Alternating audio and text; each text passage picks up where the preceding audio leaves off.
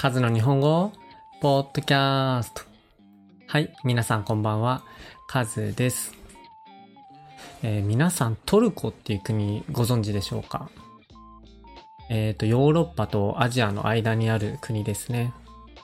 実はトルコは日本ととっても仲がいい国として知られていまして、で、日本に対する信頼が強すぎて、ちょっとした問題も生まれているそうです。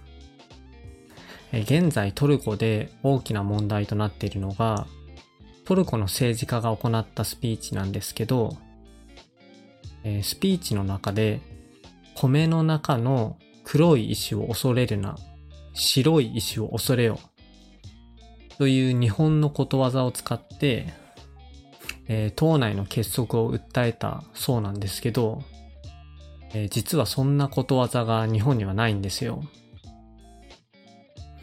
えートルコでは存在しない日本のことわざが 非常に一般的らしいです。で日本の言葉っていうだけで説得力が増すらしくて、なのでこう言ってわざと間違った日本のことわざを使ったりしているそうです。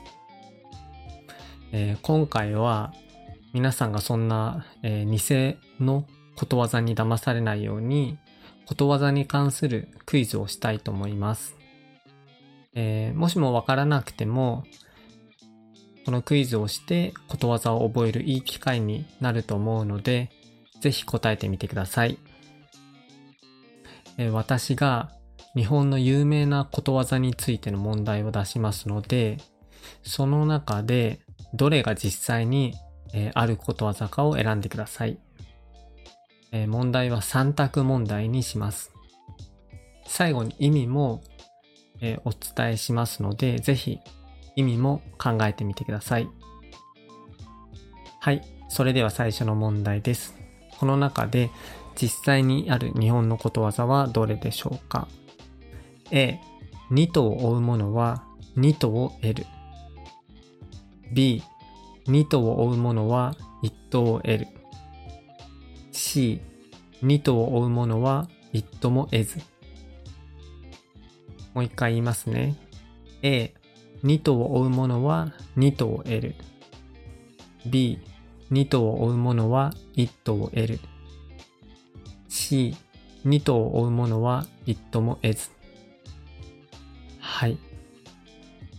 正解は C の二頭を追う者は一頭も得ずが、えー正しいことわざです。この二頭のとがうさぎという漢字なんですけど、意味としては、え2匹のうさぎを追っていたら1匹も捕まえることができないということです。そのため、一つの物事に集中せずに、えー欲張って二つの物事を同時にやろうとすると、どっちも失敗するよというような意味になります。えーただですね、個人的には、え2匹頑張って追った人だけが2匹とも得ることができるので、まあ、必ずしも一つに絞らないといけないわけではないのかなと思います。続きまして、3日〇〇。A が3日坊主。B 3日侍。C 3日忍者。A が3日坊主。B が3日侍。C が3日忍者です。さあどれでしょうか？では正解いきますね。正解は A の3日坊主です、えーこれはですね何か新しいことをやり始めても飽きやすかったり我慢できなくて長続きしないことの例えになります。この坊主は仏教徒のことなんですけど修行に耐えられなくて3日で修行をやめるということの例えからできたことわざだそうです。例えば、えー痩せようとしてランニングを始めたんですけど、もうすぐにもう我慢できなくてやらなくなるような人のことを、あ、三日坊主だねとか言ったりします。はい。続いて、焼け石に〇〇。この〇〇は何でしょうか ?A、焼け石に油。B、焼け石に肉。C、焼け石に水。焼け石に油か B が焼け石に肉 C が焼け石に水です。いいでしょうか？正解は、え C の焼け石に水です。これは、え焼けているような熱くなっている石に水をちょっとだけかけたとしてもすぐにその水が蒸発してしまうことからえ努力だったり助けが少なくて何の役にも立たないということの例えになります。例えば、え、借金が1億円もあって倒産しそうになってる人が宝くじで100万円当たったとしても借金が多すぎるんで焼け石に水種みたいな感じで使います。はい。続きまして、塵も積もれば〇〇になる。何でしょうか ?A が、塵も積もればゴミとなる。B が、塵も積もればお金になる。C が、塵も積もれば山となる。もう一回言いますね。A が、塵も積もればゴミとなる。B が塵も積もればお金になる。C が塵も積もれば山となる。はい。正解は C の塵も積もれば山となるです。塵っていうのは埃のようなものなんですけど、この塵のようにわずかな小さいものであってもそれが時間をかけて徐々に積もっていけば、最終的には山のようになるということのように、えー、小さな行動も時間をかけて、え、継続していくと、最終的に大きな結果につながるということを表しています。これは、えー、言語の勉強もそうかなと思います。急にえー、レベルアップはできないんですけど、毎日ちょっとずつ勉強していけば、いつかは大きな目標を達成できると思うので、コツコツと日々勉強していくことが大事だなと思います。続いて、え鬼に〇〇。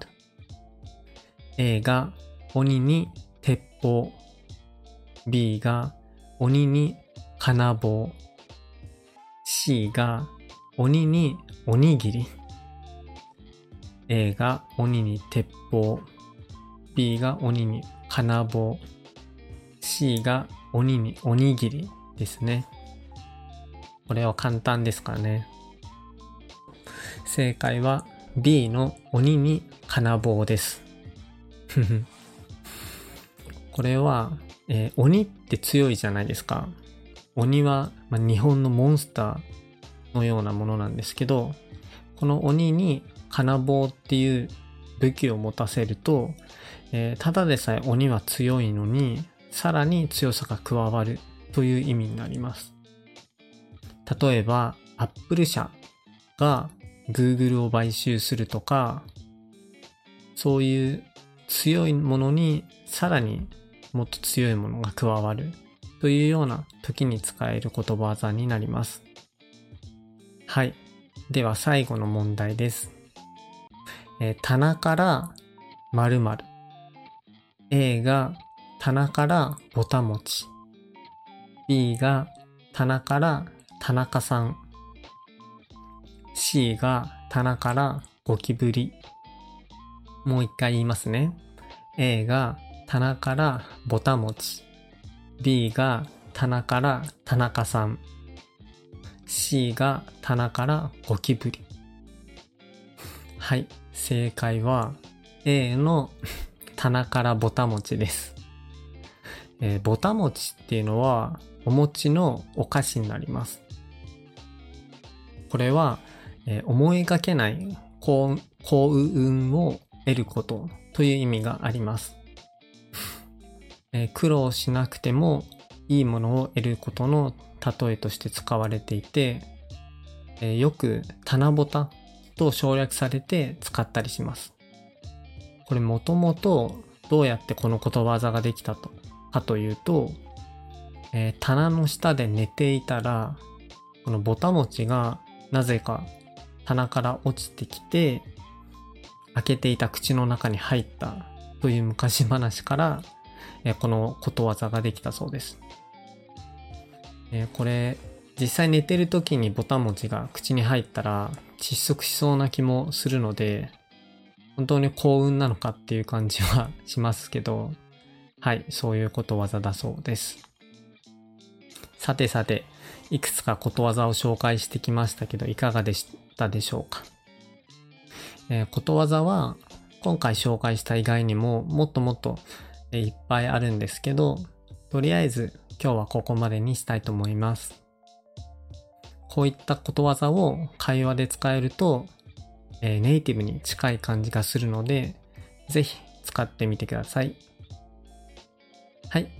ではまた次回をお楽しみに。バイ。